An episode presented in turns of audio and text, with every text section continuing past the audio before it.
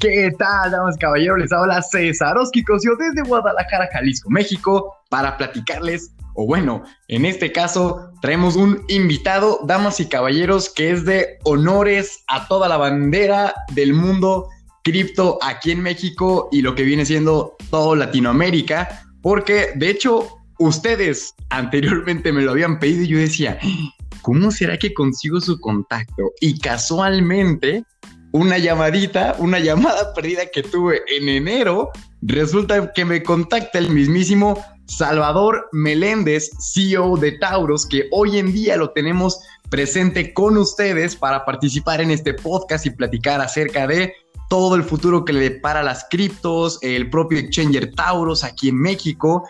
Y pues nada, lo tenemos aquí mismísimo en la casa de ventas, liderazgo y Bitcoin. Y con ustedes, Salvador. ¿Cómo estamos, compadre?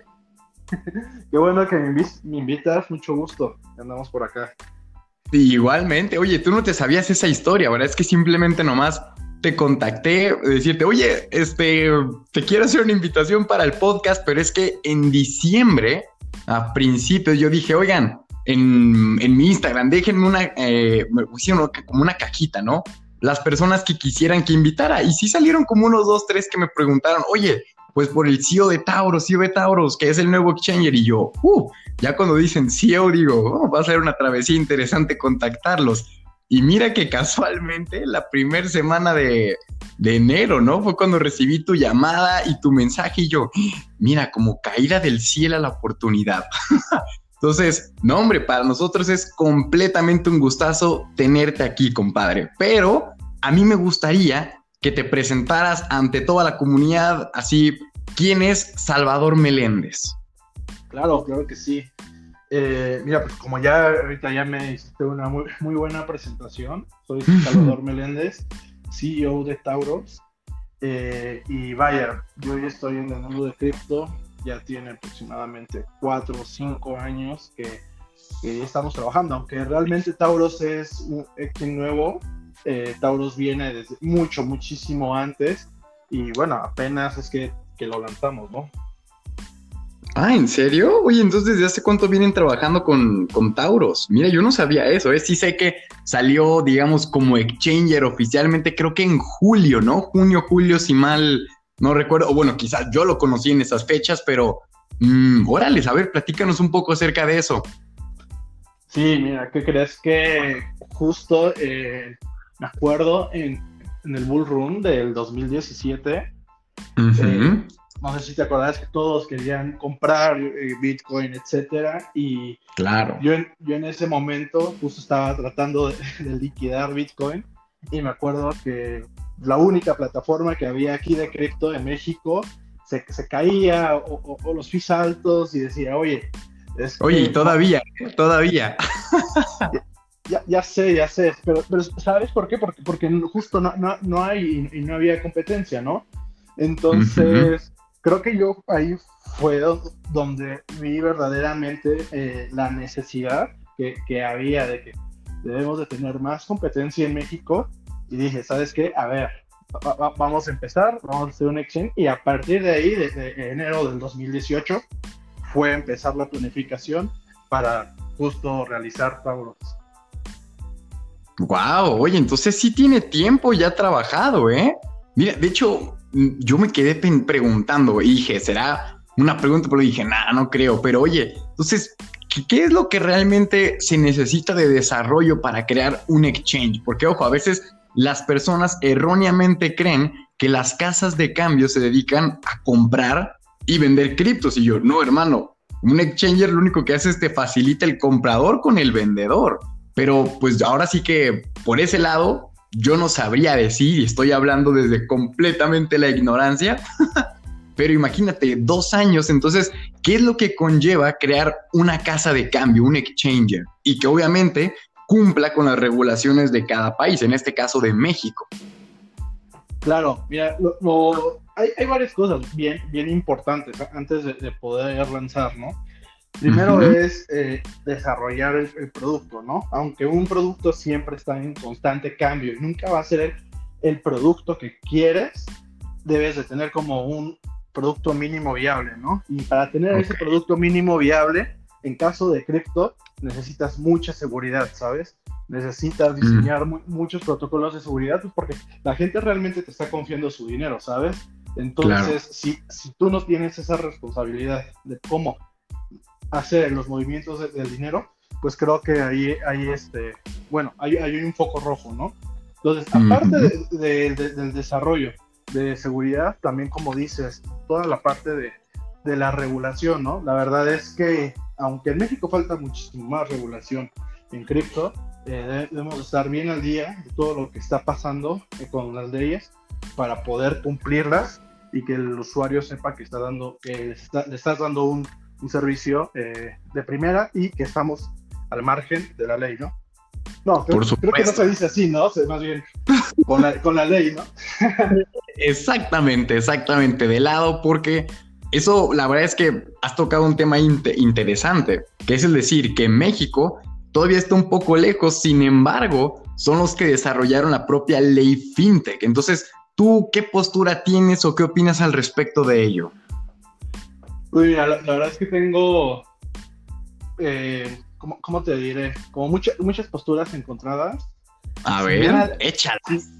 Mira, si bien la ley FinTech era totalmente necesaria eh, y es muy, muy buena, eh, me, da mucha tristeza que, que hayan sacado eh, cripto de la ley. No sé si te enteraste, pero justo como meses después de que se publicó la ley, hubo un, un comunicado de comisión bancaria en el cual decía que que las criptomonedas, nosotros eh, ya íbamos a lanzar la tarjeta en octubre del 2019. Eh, ah, un año antes. Exacto, íbamos a lanzarla un año antes, con, o sea, no con Visa, con, con otra marca de tarjetas. No, no, quiero decir el nombre, pero ya se imaginarán pues, el, nombre. No hay muchas en el mercado. Eh, lo que pasa es que se nos ocurre una semana antes a nosotros anunciar que íbamos a sacar la tarjeta, sale como, como notas y salieron en periódicos importantes, ¿no? Aquí en México, como de, eh, eh, viene, la primera tarjeta cripto, etcétera, ¿no? Entonces, nosotros con la empresa habíamos hecho como, como el, trato, pero no habíamos hecho el trato directamente, no sé, como con el director, ¿no? de la empresa en México. Entonces, curiosamente, a, partir de la noticia, se enteró una, una, persona muy importante de esta empresa y dijo, a ver, a ver, a ver, a ver, ¿cómo que vamos a, sacar una tarjeta cripto, no? Entonces, ese mismo día que salió la nota, en la noche me marcan y me dicen, ¿sabes qué? El proyecto se cancela, ya no lo pueden lanzar. Entonces, te imaginarás, o sea, nuestra decepción, o sea, de, de que una persona se enteró que íbamos a lanzar una tarjeta cripto y y nos echaron para atrás todo. Ya teníamos todo listo para lanzar y, y, pues adiós, ¿no? Y fue otra vez empezar desde... Oye, pero, pero ¿quién estaba funcionando desde entonces? ¿O nomás iban a sacar una tarjeta por, por, por nomás? O, cómo iba a estar eso? Imagínate que esto hubiera hecho. Ya, o sea, ya tenían todo listo para poner en funcionamiento la plataforma o iba a ser mediante otro modelo? No, o sea, tal cual como está hoy en día, es, es como lo íbamos a lanzar pero, casi un, año antes, ¿no? Solo porque ah. e, esta, otra eh, marca de tarjetas eh, se, enteró como un acto directivo de que íbamos a utilizar el, producto, no exactamente con cripto, pero venía ligado a cripto. Dijo, a ver, a ver, a ver, me paran ese proyecto y, ya, me lo echan para atrás, ¿no? Entonces, eh, con eso te enfrentas, ¿no? Cuando, tienes una, empresa de, cripto, ¿no? Con que todavía hay mucha gente como de la vieja escuela que te, o sea, que te impide, ¿no? Y debes estarle buscando por dónde sí y por dónde no, ¿no? no es, es más complicado trabajar con cripto. Dios de mi vida, y de hecho, mira esto, justamente me acaba de llegar una noticia, mira, déjame encontrarla aquí rápido, que imagínate, Dice, PayPal va en serio a por las criptomonedas. Esto es lo que ofrece Curve, una empresa que acaban de comprar literalmente como por 200 millones de dólares. Entonces, ellos lo que empiezan a hacer ya es un, un custodio y empezar a utilizar más. Entonces, es divertido como, ojo, a partir de que PayPal en octubre, noviembre del año pasado dijo, ah, pues vamos a empezar a incorporar cripto, porque uno de los métodos, más bien, uno de los, pues sí, de, de las empresas que se dedica a los pagos, fue de las que prendió la chispa de lo que ahorita pues estamos viviendo del bull run de las criptos. Entonces, es interesante ver cómo de pronto ciertas empresas que en un principio son escépticas, que dicen, no, cripto, empiezan a pensar mil y un cosas malas, así como de pronto mencionabas, ¿no? Que pura deep web y pagos por aquí y, y, todo con malas tranzas, pero entonces te vas dando cuenta de que o una de dos, o se empiezan a dar cuenta de sus errores o se tragan el orgullo, porque dicen, imagínate. Justo, ¿Mm? creo yo que, que, la narrativa está cambiando, ¿no? Y está cambiando muy rápido, es como una bolita de nieve. Empieza pequeño y, y, se va haciendo grande, ¿no? Yo también vi, de hecho, vi la noticia de, de PayPal que compró Curve y, la, y la, verdad me, me, da mucho gusto porque ese tipo de noticias son, eh, son validadores y que la industria sigue creciendo de, de una forma eh, gigantesca, ¿no?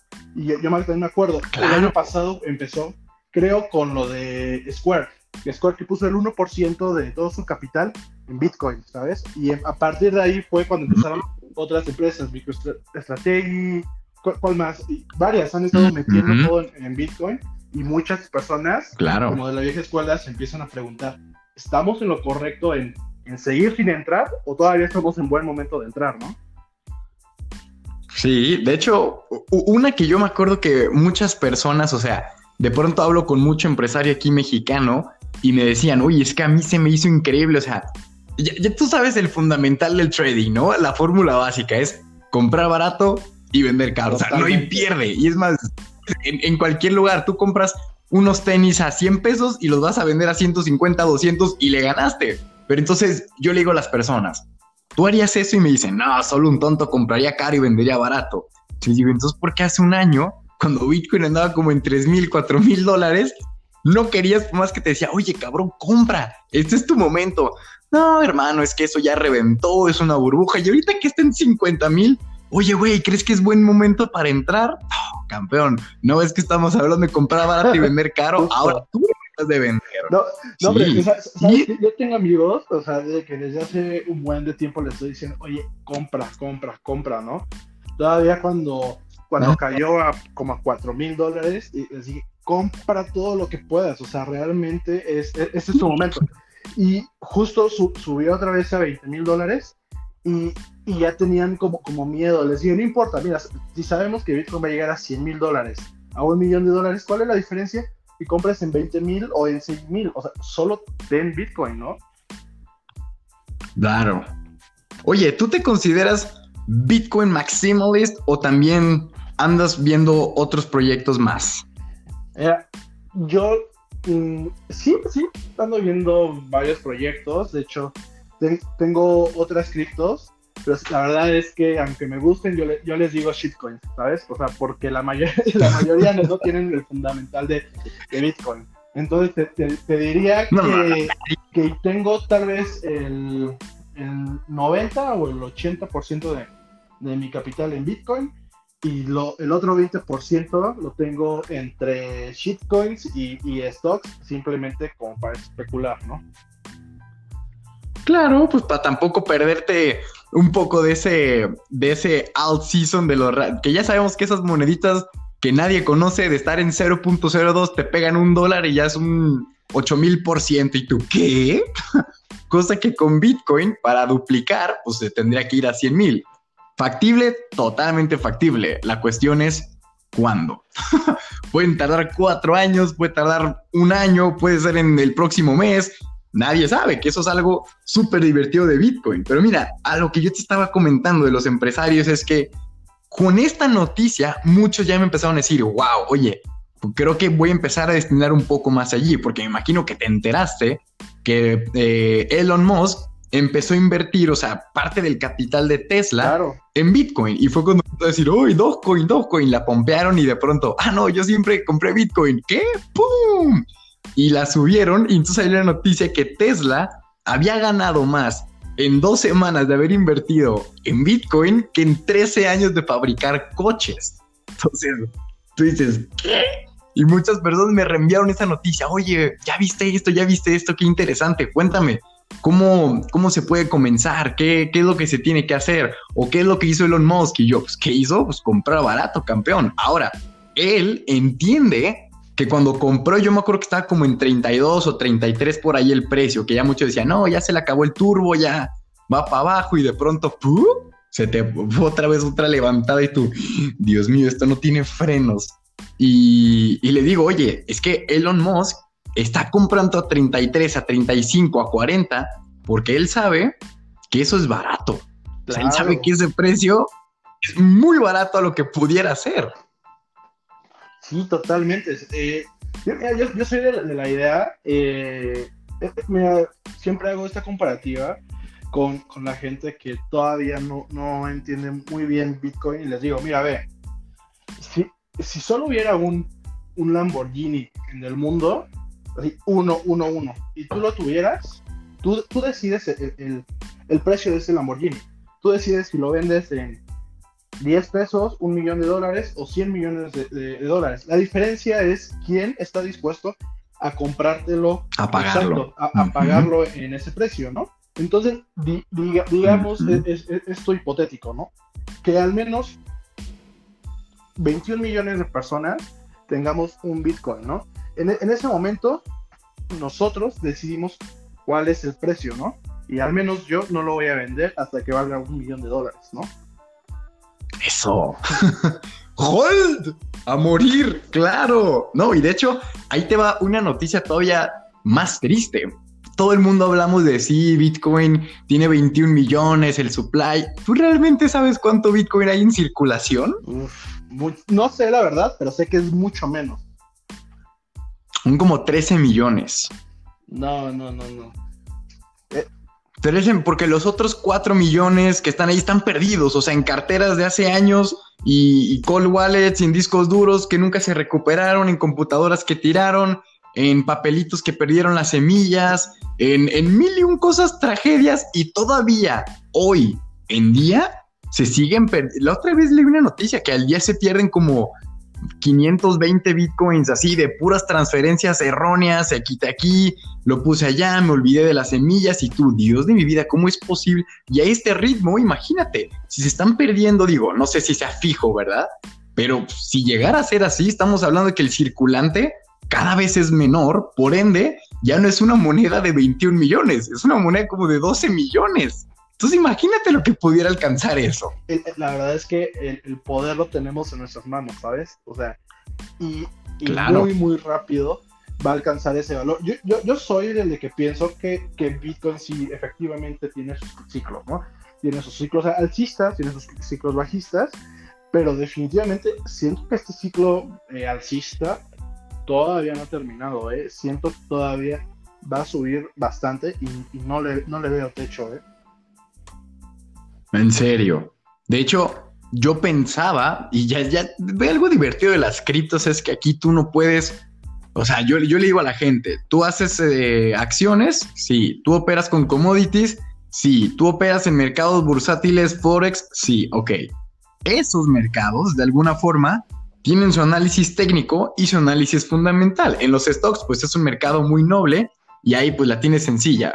El fundamental, analizas eh, los ingresos trimestrales, la deuda pública que tienen, el, todo, el, todo lo que ha hecho la empresa, ¿no? Y luego el técnico, pues mira cómo se ha comportado semanalmente el precio cuando esto dicen o esto ocurre y es en teoría fácil, ¿no? Predecir un movimiento. Claro. Pero en cripto Oye, por más que te digan esta noticia, mira, esta empresa acaba de comprar esto, o esta empresa acaba de decir esto, o este presidente habló mal, por más que tú seas un fregón en el análisis técnico y en el análisis fundamental, la cripto va a ser lo que se le dé, discúlpeme por el francés, pero su chingada gana. va a subir, no va a tener techo y va a bajar y no va a tener fondo. Entonces es como, Dios de mi vida, por más que uno, o sea, ya, ya ahorita se me hace chistoso escuchar a puros gurús. O sea, nomás empieza a subir y todo el mundo son expertos en cripto, ¿no? Y empieza a bajar y cierran sus canales de YouTube. Y yo, claro, hermano. O sea, creo que cuando cripto está subiendo, no hace falta tener dinero en Bitcoin o en alguna otra shitcoin, ¿no? O sea, por lógica vas a ganar, ¿no? Y entonces va, va, claro. a ser muy, muy fácil ganar. Entonces, quien te diga que sabe si va a ir hacia arriba o hacia abajo, lo más seguro es que te están mintiendo, porque como dices, no sabes qué carajo va a ser, ¿no? Pero al menos yo lo fundamentales que estoy viendo es que muchas empresas eh, grandes están comprando, sí, justo como entre los 35 y 40 mil dólares. Entonces, creo, yo estoy viendo como un soporte muy sólido ahí, por lo que, por lo que creo que sí tiene todavía para subir más, ¿no? Al menos hasta los 70 mil dólares. Oye, que cada vez está más cerca, ¿eh? Uno, uno dice, no, tal no, hermano. y aquí se me hace chistoso, que llega a 20 mil y muchas personas, güey, ya está en el máximo histórico, cabrón, ya está medio arriesgado. Se va a 30 y todos, güey, no, en 30 ya está carísimo, güey, yo no entro. Imagínate, si hubieras entrado todavía en 30, estarías a nada, unos cuantos dolaritos de ya duplicar. O sea, ¿en qué universo? Me explico cuando todo, güey, ya está carísimo, ya está carísimo. Siempre para todo el mundo va a estar carísimo y siempre va a estar eh, muy barato como para esperar a que baje más. Entonces, oye, no podemos darle, ahora sí que para gustos, colores, ¿no? A todo el mundo. Claro, totalmente. De hecho, justo otros amigos que siempre les había dicho, oye, compra Bitcoin, cuando estaba en 10 mil dólares decían, no, no, eh, o sea, me, espero, o sea, sí quiero comprar, pero me espero, ahora que baje a, 8 a mil, a 6 mil dólares, compro, ¿no? Sube y dice, es que ya está muy, justo a los 20, es que ya está muy caro, a los 30 está muy caro. O sea, el único riesgo es no tener Bitcoin, ¿no? ¿Sabes? Exacto. Oye, como tú dices, ¿a qué precio tú crees que podría llegar? Ojo, no estamos hablando de que llegue mañana o que llegue este año. Puede tardarse el tiempo que tenga que tardar. Si se tarda 10 años en llegar a un millón de dólares, ¿estás de acuerdo que si ahorita está en 40 mil, o sea, sigue siendo como comprar en 4 mil? Son los nuevos 4 mil, ¿no? Claro, por supuesto, sigue estando relativamente barato. Y hablando de esto, ¿tú cuál crees que es el futuro cripto, tanto en México como ya más adelante en Latinoamérica. Pero primero hablando del mercado mexicano, ¿cuál tú qué crees que sean ahorita los obstáculos y lo que está por venir? Mira, e-, esta pregunta la verdad es que sí está, bien difícil, eh, porque yo, veo que aquí en México eh, le gusta mucho a la gente especular, ¿no? Entonces es como claro. lo, que más les gusta de, de cripto. Sin embargo, lo que, el mayor reto que yo veo para la adopción justo es la, regulación, ¿sabes? No, no, digo que tengamos una regulación muy agresiva, donde te prohíba utilizar este tipo de activos virtuales, pero tampoco tenemos una regulación tan amigable que nos permita explorar nuevos modelos de negocio y, ¿sabes? Y, innovar más, ¿no? Nosotros dentro de Tauros, eh, diario se nos ocurren mejoras, modelos de negocio y el problema es que no, todavía no los podemos lanzar porque mucho nos limita la, la, regulación. Y no, no, no. Ah, qué y, el, problema es que justo nos limita que no hay la regulación, ¿sabes? Entonces, si tuviéramos reglas más claras, nosotros tendríamos eh, posibilidad de, de, innovar más. Entonces, yo pienso que primero va a haber una, una, curva en lo que creo yo, que ya se va a venir más regulación en cripto en los próximos años, eh, al menos en México que se me hace excelente, que, sería tal vez 2021, 2022, 2023.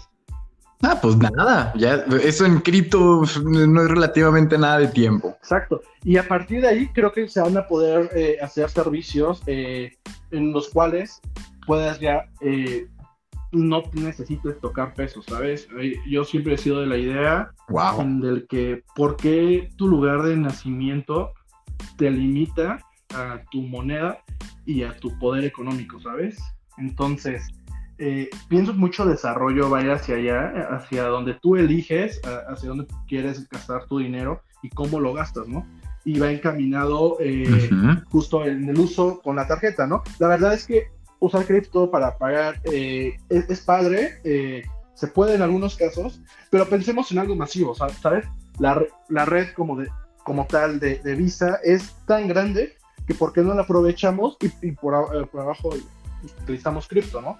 Al menos yo lo que te puedo contar de Visa es que hay gente muy apasionada, muy informada, que está bien interesada en ver cómo lo hacemos funcionar, ¿no? Entonces creo que hacia allá va el camino, ¿no? Hacia, hacia la, como la, la, unión entre la red de pagos tradicional con cripto, ¿no? Y eso es lo que, lo que me gustaría ver y lo que estamos trabajando. ¿Y cómo lo ves en Latinoamérica? Porque te digo, tú tienes, bueno, y también comparto contigo ese punto. O sea, yo me hablan muchas personas por el podcast, por distintas eh, reuniones, presentaciones que tengo, que me invitan a dar pláticas en X universidad y, todo lo que tú quieras. Y yo le, digo, oye, ¿por qué te interesa cripto? No me dice, no, yo quiero aprender. Y me dice, no, pues es que está interesante. yo le digo, es que mira, hay dos caminos. El especulativo, donde está el 99.8% de la población, o el tecnológico, donde está el 0.2%. Y ya me dicen, no, pues obviamente el especulativo. Pues claro, men, o sea, sí, por más que, y, es como tú decías, ¿no? De las shitcoins, que sí, el proyecto, pues, ahorita seamos honestos, a muchos les vale madres el proyecto, ¿no? Con que suba y le saquen un porcentaje, vámonos, que el proyecto haga lo que se le dé su gana y, y yo le saco aquí provecho. Entonces, creo que sí es algo, pues, mm, no sé si sea bueno o si sea malo, pero sin duda está haciendo que muchas personas abran más los ojos y su visión a decir, ah, hay alternativas más allá de lo que conocemos tradicionalmente, que creo que esa también puede ser una ventana de oportunidad o una puerta hacia el ecosistema cripto, empezando por especulación, pues, pero quieras o no especulando, pues tú investigas y te vas dando cuenta de los desarrollos que trae pues cada moneda o proyecto y tú, wow, oye, esto puede estar interesante, no sé, en un futuro. Entonces, creo que también va por ahí la cosa, ¿o cómo ves? Sí, o sea, totalmente. Digo, la verdad es que justo la especulación tiene una ventaja, porque sí trae a, mucha gente y después la gente se, se empieza a informar. Eh, desafortunadamente o afortunadamente mucha gente va a perder dinero, esperemos que sea poquito antes, de que se informe bien y vea, vea cómo funciona, pero mira, es, e, es, es parte de, ¿no? Yo este, claro. retomando lo de, las shitcoins, es que siento yo que hay muchas cosas sin fundamento, sin, valor. Por ejemplo, eh, no, digo que los exchanges descentralizados no tengan valor, de hecho me, me, encantan. El problema que yo estoy viendo ahorita es que todos son copy-paste de todos y todos sacan sus criptos, o sea, y todas las criptos tienen emisión infinita y todas están subiendo demasiado, ¿no? Entonces, cuando las personas son, son nuevas, justo como Bitcoin ya está, entre comillas, caro, pues van y tratan de comprar tokens baratos, ¿no? El problema es que la mayoría de estos tokens eh, suben, pues porque está subiendo Bitcoin, porque estamos en un mercado bajista, pero en el, día que empiece el mercado bajista, ahí van a perder todo su dinero, ¿no? Entonces sí es bien importante ver, dónde lo meten, ¿no? Sí, de hecho, es que no, ese, es todo un tema para platicar, ¿eh? ¿Qué te digo? Yo, yo tan, antes era puro maximalist. Antes yo cuando conocí Bitcoin yo decía, no, quiten esas tarugadas de encima. Yo me quedo con Bitcoin y, y esta es la que reinará y será la mejor. Y luego ya después tú dices, ok, sí, está bien, está bien. Y yo conozco personas que siguen siendo así, Bitcoin a morir y, y aléjame esas porquerías de así, o sea, que hasta se enojan cuando tú les hablas de otra y tu hermano, tranquilo, tranquilo, es un tema de conversación cripto. Sí, pero, ay, se me fue un poco la idea. Ah, ya me acordé. Que imagínate, teniendo tú toda esa ventana, llega un punto en el que dices, ok, sí, está bien, y, pero ¿cómo es posible que de pronto Bitcoin, por decir, de, de 50 a 55 mil, que eso es como un 10%, no me crean, no estoy inventando números al azar, y tú ves que en ese mismo rango que Bitcoin sube de eso a eso que te da un 10, otras monedas te dan como un 80-90%. Entonces, ah, caray. O sea, no es que le esté perdiendo dinero porque estoy ganando con cripto, con Bitcoin que diga, pero siempre puede haber uno que otro proyectillo por ahí que te sorprenda y te pueda dar una ganancia más para comprar más satoshis. o sea, no, no quedarte nomás estancado en una. Y de hecho, justamente hablando ya de, las monedas, yo te pregunto, ¿por qué inició Tauros con Bitcoin, Bitcoin Cash, Litecoin y estas dos que a mí me sorprendieron? Eh, Stellar y Dash. O sea, tú ves que las comunes son como esas primeras tres, ¿no? Decir, ah, bueno, sí, esas las tienen comúnmente los exchanges, pero empezar con Stellar y Dash, eso sí me sorprendió, ¿eh? ¿Por qué? Em, sí, mira, también me hubiera gustado que me preguntaras por qué no Ethereum, que también es de, las más conocidas, ¿no? Pero bueno, retomando, eh, por, qué Stellar y Dash? Eh, Stellar, la verdad, me gusta mucho. Es como, te diría, de las pocas shitcoins que sí tengo, este, sí creo bastante en ellas porque me gusta mucho jugar con Stellar, con enviar, eh, recibir y creo yo que sí están generando infraestructura para poder hacer eh, un buen sistema, un buen sistema de pagos, ¿no? La gente... Es como un Ripple, pero sin tanta mamada de, todo lo que han hecho. ¿no? Y mira, ellos están haciendo muchos puentes para poder hacer eh, remesa y abren su API para que tú puedas crearte una aplicación, tal vez un front, utilizar su, su backend y poder estar haciendo remesas a, través de su red. Está muy, muy interesante. Creo que tiene mucho valor y aparte todavía es muy barata. Entonces la gente tiene muchas posibilidades de, ganar dinero con ella. Cuando nosotros lanzamos Tauros, eh, Stellar estaba en, menos de un peso. Estaba como en 80 centavos de peso. Ahorita ronda en los 10 pesos, ¿sabes? Entonces, es lo que dice, necesitaban tomar distancia con el sistema financiero. Entonces, ¿esto qué significa? Significa que tú como una eh, institución fintech, que es una IFP, ya no puedes ofrecerles criptomonedas a tus clientes, ¿no? Entonces, tú como exchange ya no te puedes regular, ¿sabes? Ya, ya no eres una figura regulable. Entonces, ¿qué pasa con, con esto? Que es más difícil ofrecerle mejores servicios a tus usuarios. ¿Por qué? Porque tú no te puedes conectar ya directamente al sistema financiero, ¿no? Te necesitas mm. conectar a través de un tercero que sí está regulado y dependes mucho de la tecnología del tercero para dar un buen servicio, ¿no? En la capacidad de crecimiento de una exchange está limitada en la confianza de su SPAY, ¿no? Al menos en México. Bueno, claro, por supuesto. Qué locura. Oye, bueno, sí, sí, más o menos me había enterado de eso, pero no sabía que fue un golpe tan duro. Yo dije, oye, imagínate, la ley fintech casi, casi nació por el tema blockchain y cripto, que utilizaba mucho, mucha operación bancaria en México, y fue como que el primer paso, y que luego dijeron, ah, no, siempre no, ya las vamos a sacar. Yo pensé, te digo, desde la ignorancia, que eso solo aplicaba para nuevas, mm, ¿cómo decirlo? Para personas que apenas estén desarrollando proyectos, pero los que ya estuvieran registrados o cualquier cosa, entre comillas, regulado, ya estarían, digamos, cubiertos. Pero mira, no sabía eso, ¿eh? Sí, o, sea, de hecho, afortunadamente, eh, justo los proyectos como que ya estaban corriendo, entran en un apartado que se llama eh, el artículo octavo transitorio de la ley FinTech, en el cual te permites continuar operaciones en lo que adecuas tu modelo de negocio, ¿no?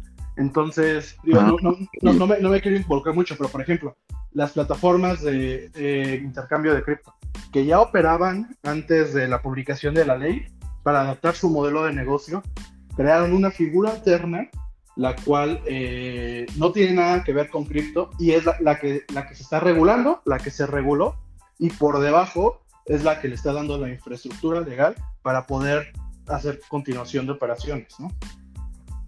Ah, qué caray.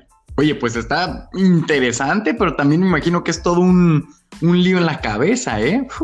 qué locura con eso. Entonces, mira, yo, yo pensaría que eso llegó para bien, pero imagínate, ya está afectando todavía más de lo que, de lo que planeaban hacerlo. Oye, y con todo esto, ¿tú cómo fue que ingresaste al mundo cripto? O sea, ¿cuál fue esa primera chispa que primero te atrajo para que después, años después, terminaras tú creando un exchanger. Sí, mira, eh, el, momento exacto, mira, la verdad es que yo, yo no recuerdo todavía muy bien, de para serte sincero. Sin embargo, yo en la, en la universidad, eh, yo estaba estudiando eh, economía, ¿no? Entonces, siempre cuando estudias economía te toca, bueno, al menos a mí me tocó estudiar eh, la Escuela Austriaca de Economía, ¿no? Entonces, eh, no, no, sé qué tanto eh, conozcas de la Escuela Austriaca, pero ahí es donde te enseñan realmente el, el valor del dinero, ¿vale? El valor de un dinero duro, ¿vale? Porque debe, debe ser limitado y, hacen como comparaciones de cómo debería de funcionar la economía a través de un dinero duro, ¿no? En este caso, hace mucha referencia al oro. Entonces yo, yo, me fasciné con, con, todos estos temas y, me, puse a investigar eh, más y, de, y desde entonces estaba como un poquito de, moda como, como ya Bitcoin, pero más como en la parte de, de, la Deep Web, ¿sabes? Que salía de repente como, como YouTube, así, oye, como de van y compran drogas con, Bitcoin, etcétera, ¿no? Y o sea, paréntesis, perdón que te interrumpa, ¿en qué año estamos hablando, eh? Estamos hablando yo creo que del 2014, 2015, más o menos. Ok, ok. Entonces, en ese momento yo me, como que me dio un poquito de curiosidad, pero más de, más de, lo que había en el aire, me puse a investigar ya un poquito como, como los fundamentales de, Bitcoin. Y, fue cuando entendí, oye, esto es un dinero duro, es un oro 2.0, ¿sabes? Entonces, ok, nice fue cuando me, fascinó Bitcoin y de ahí no, no me salí, ¿sabes? Fue cuando empecé a hacer eh, mi economía a través de Bitcoin y ya, lo demás es casi casi historia, ¿no? Justo ya desde el 2017 dije, necesitamos más competencia, necesitamos más empresas cripto y ahí fue cuando empezamos a poner también nuestro granito de arena.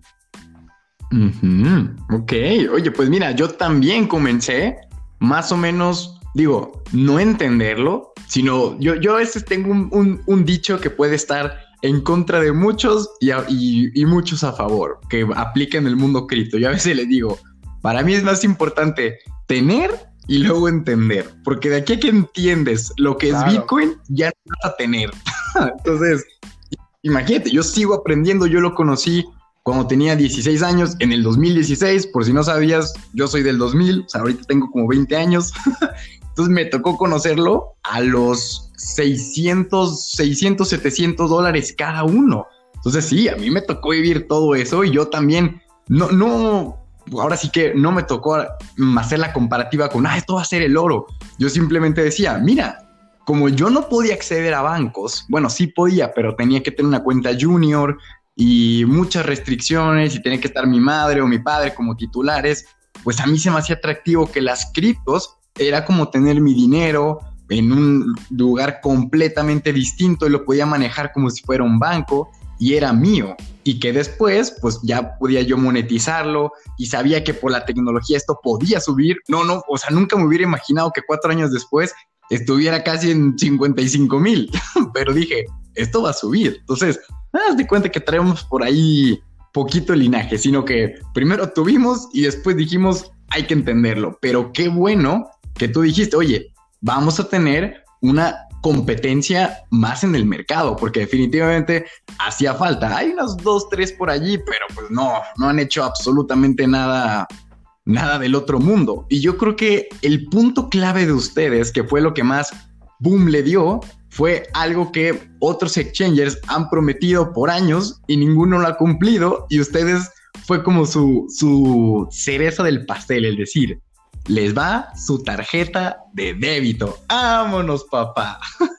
Entonces, yo creo que ese fue un gran impulso que lo que ha traído a muchos usuarios dentro de Tauros. O no sé, ¿tú, tú, qué, ¿tú qué crees que haya sido parte de lo que haya hecho estallar en estos inicios la comunidad que ustedes han creado, que sin duda es mucho más grande que otros dos, tres exchangers que ya llevan más tiempo aquí en México?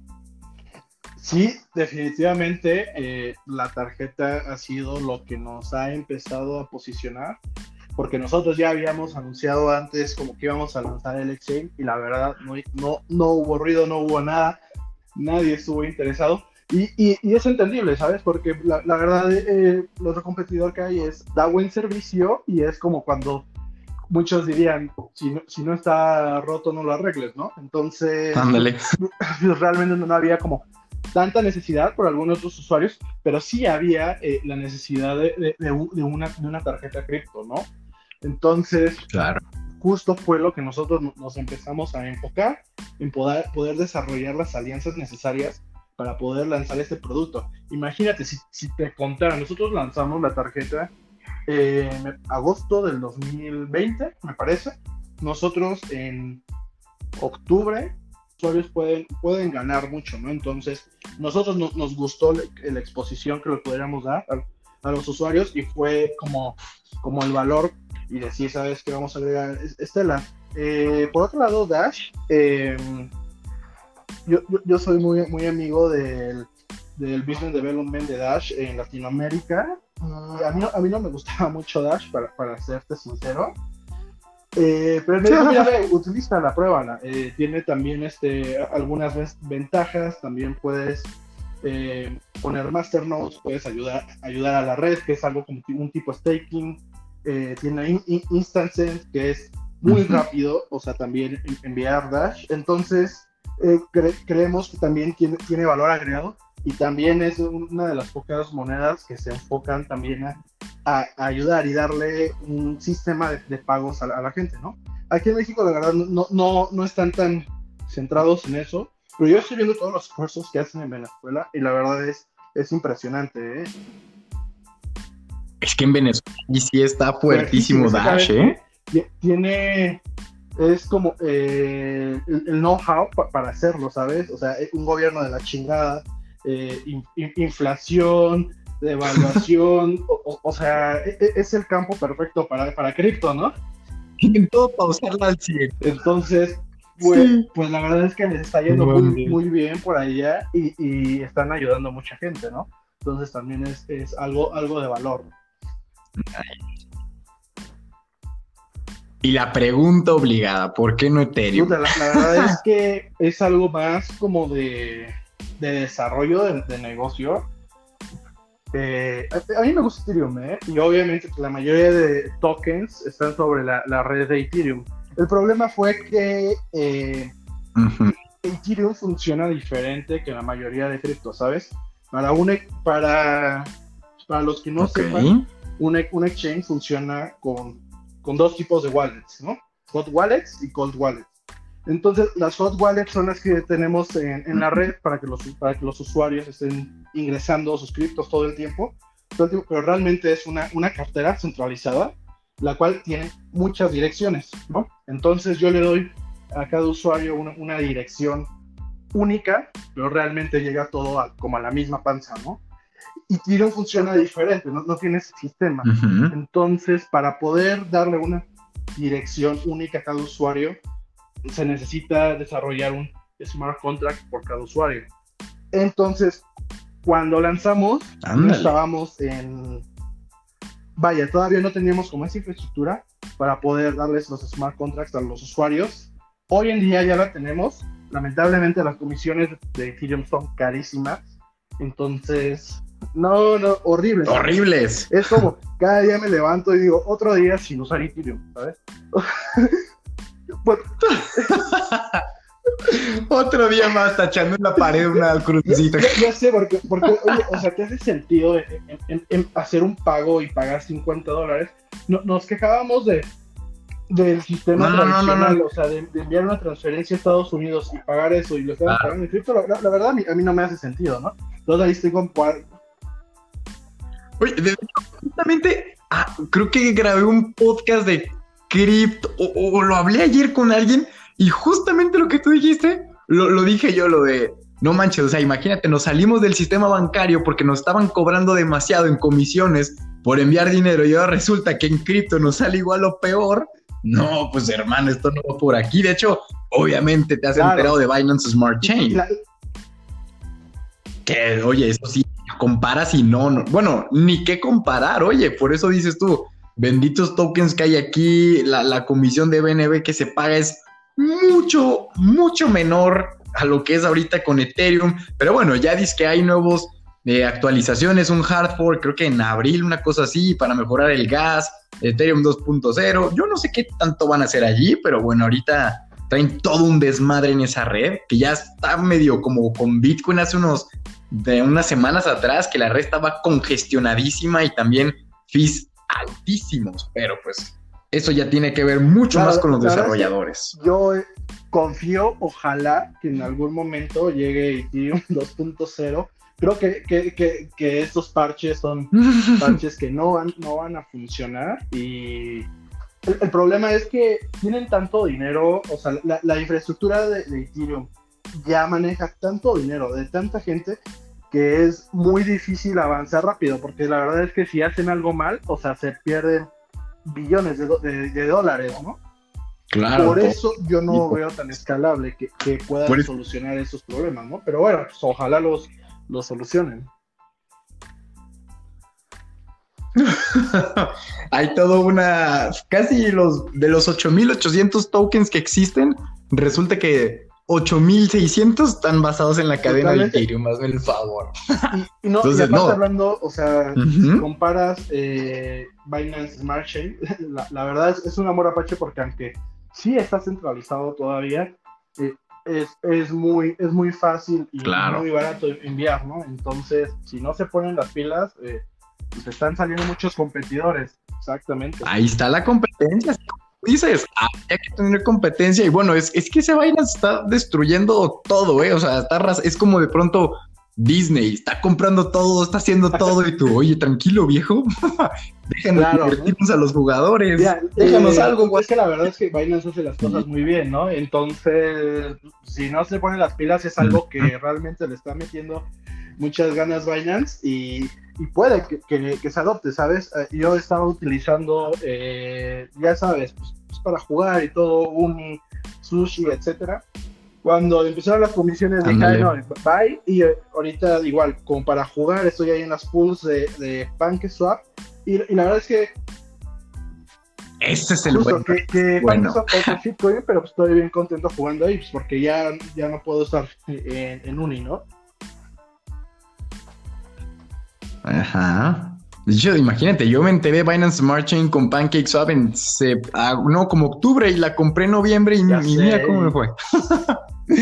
y dije, Dios, qué pepita de oro encontré. No, no, no, fue una chulada todo eso. Pero pues sí, mira, yo, yo no sabía que requería tanto, tanto, digamos, esfuerzo en desarrollo. Yo te digo, desde la ignorancia de alguien que nunca ha hecho un exchanger ni programan, pues yo decía, ¿por qué no ponen nomás un libro de órdenes que compra 20 Ethereum y ponen wallets y ya? Pero imagínate, ya que me dices un smart contract para cada usuario, Wow, oye, definitivamente sí es un. ¿Sabes cuál? Sí, sí es, mucha complejidad. es como el mismo para todos los, usuarios, ¿no? El problema es que para cada usuario tienes que mandarlo a la red, ¿ok? Entonces, eh, yo para mandar ese smart contract a la red me estoy gastando aproximadamente 100 eh, dólares hoy en día, porque es un poquito más cara la, nada más una transacción normal que hacer el deployment de un smart contract, ¿no? Entonces, por usuario. Entonces, imagínate, si tienes 20 mil usuarios activos al día y quieres todo, a todos al día de hoy darles dirección Ethereum, eh, son 2 millones de dólares en Ethereum que tienes que asumir el costo, ¿sabes? Para poder ofrecérselos a los usuarios. O sea, no es, no es, tan fácil, es un costo que dices, bueno, ¿vale la pena o no vale la pena, no? Claro. Wow, oye, qué, Qué interesante, ¿eh? la verdad. Te digo, nunca me hubiera imaginado eso. Y, oye, sí es, no, sí es toda una tareita de pensarse. Ahora sí, sí, mm, digamos que todavía está por debajo. Eh, oye, bueno, y pregunta técnica, ¿esto también aplica para tokens basados en la red de Ethereum? la misma dirección ya del smart contract que tiene el usuario ya funciona para cualquier token, todo llega directamente a, eso. Entonces ya, ya, mm. ya no pero el costo inicial de agregar Ethereum es muy fuerte, ¿no? Lo, vamos a agregar, ¿no? Pero pues que bajen un poquito los fees y con mucho gusto, ¿no? o sea, nomás para entender, para poder agregar un token a Tauros que sea RC20, o sea, que corra en la cadena de Ethereum, a huevo, o sea, necesariamente tiene que estar ya el smart contract de Ethereum puesto. O sea, ya tienes tú que tener el, el, pues digamos, el par de Ethereum con el contrato de ellos para simplemente abrir nuevas carteras. O se puede poner, eh, ¿cómo, decirlo? Independientemente. puedes eh, generar el contrato y no listar Ethereum, pero como quiera ya lo tienes. O sea, Ethereum es algo totalmente eh, eh, y te sigue costando lo mismo, melones. Porque ese mismo contrato te sirve para recibir Ethereum o cualquier token de la red. Entonces, no importa si solo sacas tokens, no Ethereum o al revés, pero a fuerza necesitas hacer el deployment del smart contract por cada usuario. Entonces, es un costo, ¿no? Que tienes que asumir. Oye, ¿qué no? Ajá. Stellar. No, no, Stellar tiene su propia red y de hecho también puedes sacar tokens sobre la red de Stellar. Sí, no, hay muchos tokens, no, es muy conocida como por eso, pero sí, ellos tienen su, propia red. Justo es como, como un Ripple, pero muy diferente, diría yo. Wow, nice. Oye, y bueno, no sé si se puede decir, pero ¿qué moneditas traen por ahí planeadas así próximamente en algún futuro cercano, lejano, que hayan puesto como en la mira? O, mejor dicho, ¿cómo ustedes definen qué monedas se pueden listar en el exchange? Mira, porque creo que es muy fácil decir, ay, ¿por qué no ponen esto? ¿Por qué no ponen la otra? Pero creo que tú como exchanger, como CEO de Tauros, tiene que pasar por un control de calidad, ¿no? No nomás listar por listar cualquier tarugada, sino yo creo que debe haber algo atrás como decir, mira, a ver, para que nosotros lo podamos listar debe que cumplir con A, Y, no sé, no, o sea, ¿cuáles eh, serían esos puntos? Obviamente, como todo, es un, research de, de proyectos, o sea, cuáles te gustan, cuáles no, etcétera ya cuando nosotros internamente eh, sabemos cuáles nos gustan, cuáles podrían ser viables, los metemos a un, comité privado en el cual ya eh, decidimos qué tan bueno o malo sería eh, agregarlo, ¿no? Y entonces nosotros ya tenemos ahí varios y justo tratamos también de, contactar a, las personas detrás del, del proyecto, lo que tan, tan interesado está en en entrar a México, ¿no? Porque nosotros somos un, puente. Sí, justo. Ah, también ellos. Nosotros los contactamos o también ellos nos, nos contactan y pues empezamos a, ver la viabilidad, ¿no? Eh, hoy no te puedo decir exactamente los tokens que, se van a agregar. Justo ya tenemos varios ahí en, la mira. Lo que sí es que sí o sí vamos a agregar. Eh, mm, qué bueno. Digo, solo hay que esperar a que bajen las comisiones, porque, porque mira, ya está ahí. O sea, pero ya está ahí. bueno, si sí, la verdad, si las comisiones no creo que lo estemos en, el futuro cercano. Esperemos que, que bajen, aunque sea el 50%. Eh, y son muchos tokens, ¿sabes? Eh, me, me, gusta mucho DAI. Eh, me, me, gusta mucho es lo que te iba a preguntar. entre esos muchos tokens, ¿hay planeado algún stablecoin? Eh, DAI me gusta mucho cómo, funciona eh, la gobernanza de, Maker. Es un proyecto que, nos gusta cómo se ha desarrollado. creemos que puede ayudar mucho y definitivamente, personalmente me encantaría que estuviera DAI o USDC. Son, son como las stablecoins que, que me gustaría. Porque no me gusta Tether, siento que no me gusta cómo hacen las cosas y sería exponer a nuestros usuarios a algo que no estoy seguro que sea real. No sé si me estoy dando a entender. Sí, sí, sí. Bueno, creo que aquí ya hemos platicado acerca de, del caso de Tether y supongo que muchos lo han entendido, pero bueno, los veteranos ya entendimos el punto de la perfección. Entonces, serían eso, eso, por parte de los stablecoins. Eh, estamos viendo mucho el ojo en, monedas o tokens que puedan hacer staking, eh, porque nos interesaría en un futuro poder ofrecer e, eso en, Tauros. Sería, sería padrísimo, nos lo han pedido mucho. Wow, eso, estaría genial, ¿eh? Un staking allí, ya te comes mucha parte del mercado que se va a uno de los exchanges más grandes del mundo a simplemente hacer eso. O que es más, hasta se los facilitas aún más porque también muchos empiezan a descargar sus ledgers y a la página oficial, pero no saben cómo y se les hace muy complicado. Entonces, teniendo la infraestructura de un exchanger con el cual ya tienes, eh, digamos, el control inmediato de poder retirar, estaquear, más bien, depositar, estaquear, retirar e inmediatamente devolver a la tarjeta de Visa, uy, eso es un ganar, pero al mil por ciento y creo que atraería a muchísimos usuarios. Mucho en la mira, es algo que nos gustaría sacar también en este año incluso.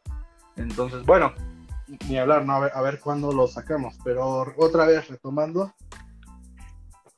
Claro, el el desarrollo está allí y está planeado. Ahora sí que como, dijimos de Bitcoin, Bitcoin va a llegar al millón de dólares. ¿Cuándo? Cuando se le dé su regalada gana. Pero de que lo va a hacer, lo va a hacer. Y bueno, esto es importante que la gente lo escuche, ¿sí? No, no, no dar fechas, porque en el mundo cripto dar fechas es, es es un tiro en la cabeza. O sea, tú les dices, oye, este día voy a hacer algo y si ese día a esa hora no lo haces, ya todos los que te aventaban flores ahora te están aventando tomates. Sí, entonces... De este lado. Exacto. Sí, por eso. Oye, que, que, vamos a desarrollar esto. Perfecto. ¿Cuándo? No te voy a decir, hermano. Es, es, es, es este, ¿cómo dicen? Es este, no sé, información privada, pero muy pronto lo tendrán. Entonces ya los dejas con la expectativa de que no va a ser en una fecha que ellos estén al pendiente o si ya tienes algo muy asegurado, pues bueno, ya lo pones allí. Pero, pues sí, pero te decía, esto es muy bueno porque así la gente ya va diciendo, ah, perfecto, entonces yo sé que este exchanger no nomás va a ser como cualquier otro exchanger donde pongo una orden de compra, venta y, y, mis monedas ahí están, sino que realmente está pensando en una infraestructura más allá de lo que tenemos ahora mismo en México. Y yo por eso, wow, te felicito mi querido Chava. Eso la verdad es que empieza a marcar un camino completamente distinto a lo que ya hay en México y sin duda yo creo que eso traería mucho éxito, así como esas ideas disruptivas que has puesto ahora mismo en Tauros, que empezar, te digo, con lo que tú dijiste, anunciamos un nuevo exchanger. Ah, anunciamos el nuevo exchanger con la tarjeta. Yo quiero, yo quiero, yo quiero. E, es, es, ese tipo de ideas que por más que tú digas, ay, está bien X, imagínate, es lo que hace falta en México. Y eso yo creo que a ustedes ahorita tienen esa batuta que hay que cuidar, que hay que seguirla fomentando, desarrollando y nunca dejando de lado, siempre estar innovando en mil y un cosas más que se puede hacer, aparte de tener un, un simple servicio de compra-venta. Entonces... Adelante, adelante tú. Ya nomás... ¿Vale? Venga. No, no, no, sigue, sigue, adelante, échale. Eh, todavía estamos en, pañales y, y, todavía hace falta mucho, mucho, mucho, mucho que, que innovar y que, y que traer, ¿no? Y más en México, que hay, que hay muy, muy poco, ¿no? Entonces, si vemos que hay un mercado, es un mercado muy grande, pues ¿por qué no pues, que se venga para acá, ¿no? Digo, hay, hay, hay para todos. Claro.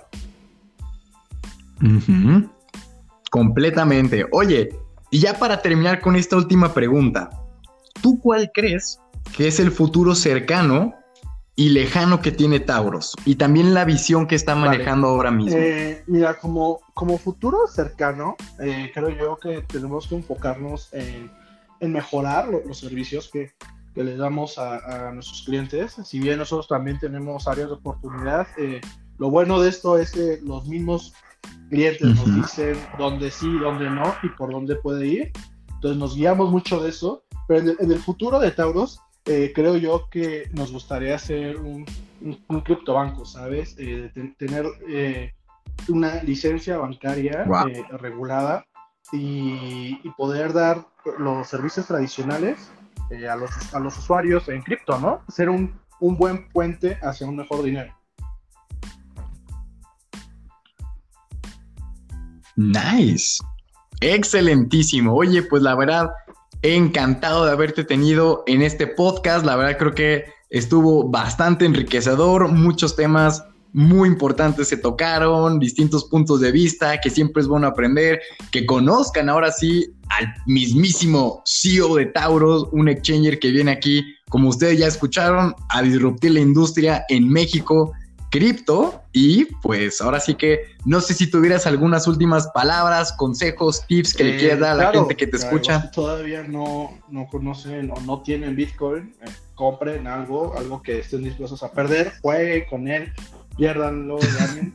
y lo importante es que estén dentro, ¿no? E, eso es como el mejor consejo. Y también para los que no tienen Tauro, descarguen la, la aplicación y pruébenla, ¿no? Es correctísimo.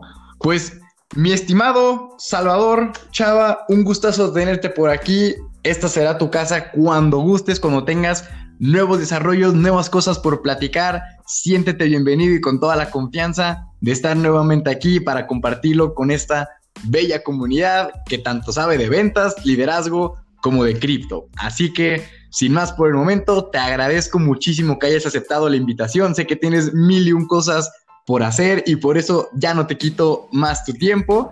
Y pues nada, este es Cesarowski junto con Salvador y les mandamos un